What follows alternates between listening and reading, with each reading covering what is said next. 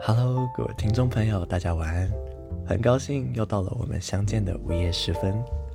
这是我们二零二二年的第一期节目，虽然已经过了两个星期，不过还是跟大家说一声新年快乐。我知道又很久没更新了。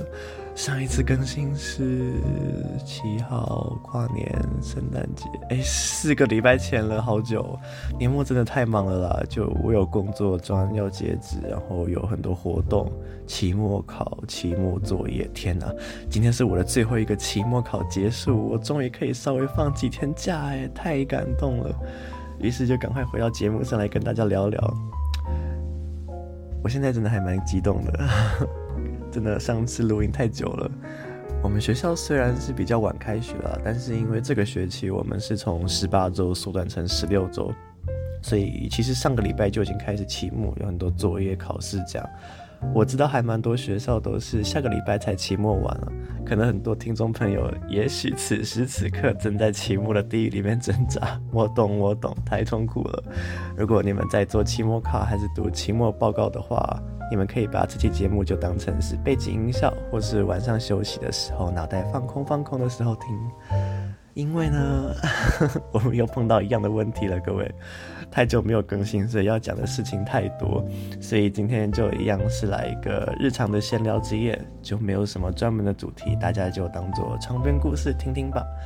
还有还有，已经在上班或者是实习中的听众朋友们，过年前应该也是忙半天的时候，不知道大家最近过得怎么样？总之，希望大家都能够顺利度过，准备过个好年。今天也非常的开心，能够在这个夜晚的温馨时刻和大家一起 say good night。这里是 EG Fat 频道的晚安电台节目，我是 Ken，非常欢迎，也感谢大家今天也来到这个属于你也属于他的睡前晚安频道。哇，看来今年冬天好像要进入最冷的时期了。现在已经降到十度，还给我一直下雨。我现在坐在这边录音，是裹着两条毛毯录的。我就在脚上披一条，然后身上再挂一条。虽然冷是冷，不过比起夏天，我个人还是比较喜欢冬天了。很冷，至少不会全身流汗，黏黏的不舒服。而且冬天的衣服也蛮好搭的啊。像我最近就还蛮喜欢搭那种比较韩系的风格，我还买了韩系的大衣来穿，我就一直在等到天气可以冷到像这样。哎，对，各位男生朋友，如果你们最近不知道搭什么的话，我可以跟你们分享一种我最近还蛮喜欢的风格，就是我在里面穿呃有领子的衬衫，然后外面就穿一件长袖。可以是比如说针织长袖，或者是圆领的大学 T 那种，然后你可以搭个素色的西装裤，然后单色鞋，还蛮适合上课上班穿的。它不会很麻烦，又还蛮有精神的，而且看起来也是整整齐齐的。啊，颜色怎么配的话，你们就可以自己选。我像我喜欢的话，就是我的里面会穿白色衬衫，然后可能搭个卡其色的针织长袖，或者是呃淡粉色的。那种比较淡色系的圆领 T，然后穿个深蓝色修身长裤。哎，对哦，是修身不是紧身的。我觉得修身跟紧身还是差蛮多的。紧身看起来就呃 feel 不一样了，当然看你们喜好。然后我还会再搭个白色的鞋子，这样。我是差不多一百七十七公分，六十八公斤这样。如果你身形跟我差不多的话，应该效果会蛮不错的，可以试看看。哎，如果你们有什么喜欢的搭法，可以赶快来跟我分享一下吗？我最近就对这种穿搭还蛮有兴趣的，还蛮想多涉猎一点的。然后我有朋友就问我说：“哎，那你前女友是日本人，你怎么不是被日系渲染呢？还是你现在想找韩国女朋友？哎，没有好吗？就只是最近蛮喜欢的而已啊。”我是说韩系穿搭啦，我不说了啦，换一个话题啦。奇怪，我一直很想要，就是鼓起勇气去做一件从前不敢挑战的事情。哎，我现在是在换一件事情讲，不是刚刚那个事情啊哈。我要讲的是圣诞节的事情，真的啦，你们要相信我，不是不是韩国女朋友，没有没有这件事情。好，大家多少应该心里都有想过嘛，就是。有一件事情想要去做，但是又有点害怕周围的眼光，或者是就是想到那种失败的画面，就不太敢去做，就会开始想，好吧，算了，还是下一次。一次又一次就把脚步锁起来，却又很后悔自己为什么没有踏出那一步。很多事情都会这样子哦，有可能你是在表白心意的时候，或者是其他的某个你觉得很重要的瞬间。这一次我就真的决定，我不要给自己退缩的机会。圣诞节那天，我就去书局买了一些漂漂亮亮的美术纸张，还有一些美术用具，我就做了一块看板，然后 free hug，然后我还去研究那个艺术字体，我就自己一个人带着板子跟糖果到耶诞城去办 free hug 送温暖的活动。我很想做这件事情好多年了，每一次我都会给自己很多借口，就说没关系，下一次再去。今天天气不好，我下一次再去。一年一年一年。终于这一次我真的出发了，在捷运上面，我心里一直都很忐忑，就是因为你在捷运上，那时候那一天是圣诞节当夜，那个捷运上是人多到爆炸，你周遭的人都是朋友啊、家人、情侣，一团一团的。等一下我就要自己一个人在人群穿梭的耶诞城举着牌子，越想就越害怕，真的是每次捷运开门，我都很想要下车，然后往回家的方向打。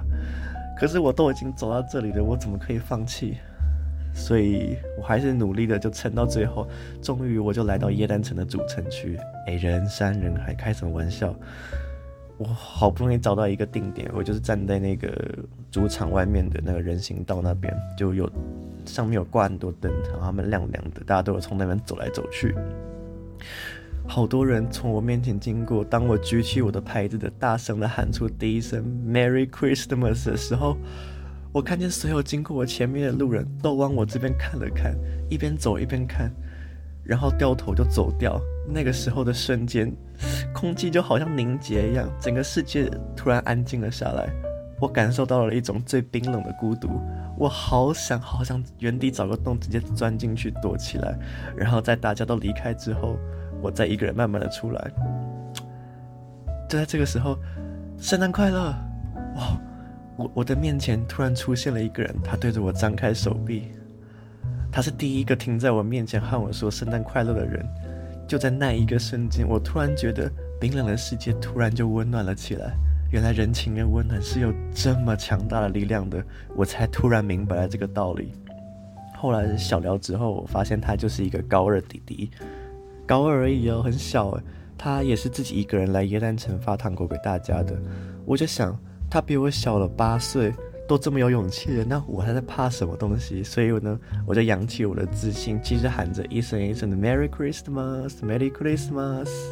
虽然是戴着口罩，但是我开始发现，微笑的眼睛会换来的，真的也是大家微笑的眼神。有越来越多的人开始在我面前停下来，有的是情侣，有的是一群朋友，有的是家人，还有好多好多来自各个不同国家的人。有几个我比较特别有印象的，有一个从好像是巴拉圭来的样子，对，然后他就突然用英文跟我讲话，然后。我就突然一个语言转换不过来，我就用日文回他，因为在他之前有几个日本留学生来找我讲话，我的脑袋就已经自动切换成讲外语就是日本语的情况，然后我就突然被他一个吓到，但是后来还是有跟他聊了一下，其他还有很多，还有泰国的啊、美国的啊、英国的、呃、韩国的，还蛮多的。大家的热情真的是让我在这个冷冷的圣诞夜里面感受了暖暖的人情味。我真的觉得我好像达成了一个我的人生目标。后来有好多人来问我可不可以一起拍照，有的时候人多到 不好意思，还要请你等我一下，哦先跟这边拍完，然后大家都会好啊好啊，然后就很开心在旁边一边聊天一边等我。就在一个晚上，我出现在了好多人的生命里，在他们的照片、他们的 Instagram、在他们的 Facebook，大家因为我的出现有了更多的欢乐跟美好的回忆。哇，这个真的是一件超有意义的事情啊！如果那天晚上我放弃，我没有出现在那边的话，那这些人是不是就没有这样子的一个快乐的时时间了？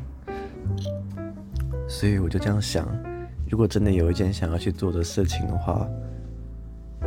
千千万万不要太快就放弃。我祝福大家，如果有一件事情想要完成，你们可以找到属于自己的勇气去努力达成它。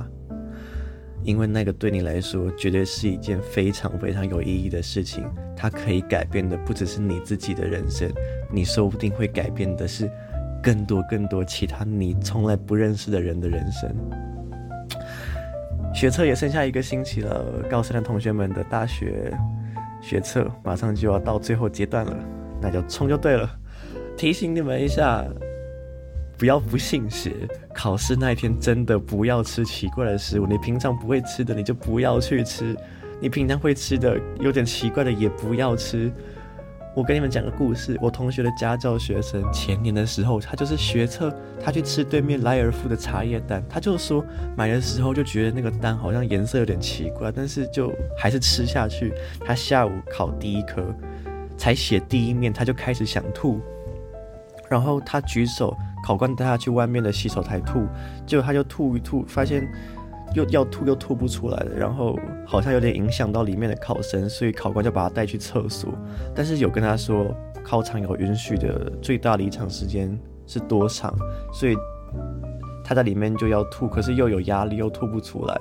这是后面的考官要跟他说，时间快到，他如果再不回去的话，他就要取消考场，取消考试规那个资格，所以他就。